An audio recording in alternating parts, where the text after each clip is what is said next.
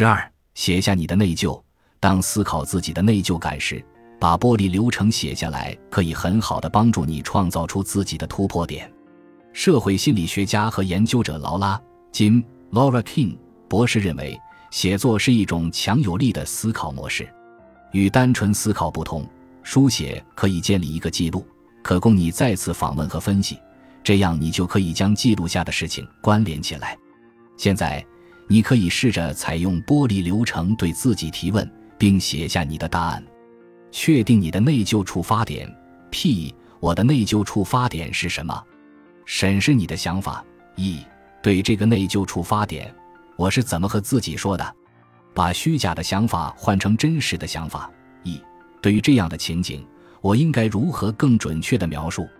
列出你的证据。L，什么样的行动、价值观或证据会支撑我关于这一情景的真实想法？真实的内疚。如果你的内疚不是虚假的内疚呢？如果这条信息拼命想要引起你的注意，并告诉你你的行为与你的价值观在哪些地方不吻合呢？并非所有内疚都是虚假的，有时我们就是做错了。摆脱真实内疚的唯一方法就是以足够的谦逊。勇气和诚实去面对它，感到内疚是我们天生就有的能力，因为这有助于我们将自己的价值观与行动统一起来，这服务于一定的目的。当预计事后可能后悔时，内疚感就会阻止我们去做那些将来我们可能为之后悔的事情。正如我们将要探讨的，内疚不一定是一种消极情绪。如果真的做错了事，真正的内疚是正确的反应，但我们要学会走出这种类型的内疚。我们常常出于恐惧而抗拒真实的内疚，因为承认错误就意味着我们需要承担一些后果，而我们却想避免承担这些后果。避免疼痛是人类的自然反应，但我们要记住，内疚是一个信号。你坚信自己应该说出真相，应该道歉，应该弥补吗？再多的逃避也不能消除你的内疚。自由会伴随着真理而来，我们必须愿意接受结果，相信未来会由此展开。正如有一个教练过程能帮助我们摆脱虚假的内疚，放下真实的内疚也有一个教练过程，我喜欢称之为六我过程。一、承认过错，admit，我的确做错了，我造成了伤害，我承认错误。我需要承认什么？当你真的做错事情时，要承认，你要说出真相，承认自己的错误带来了痛苦和伤害。明知错了还试图掩盖或者死不认错，只会让你负担更重。承认真相能给你力量，让你获得疗愈。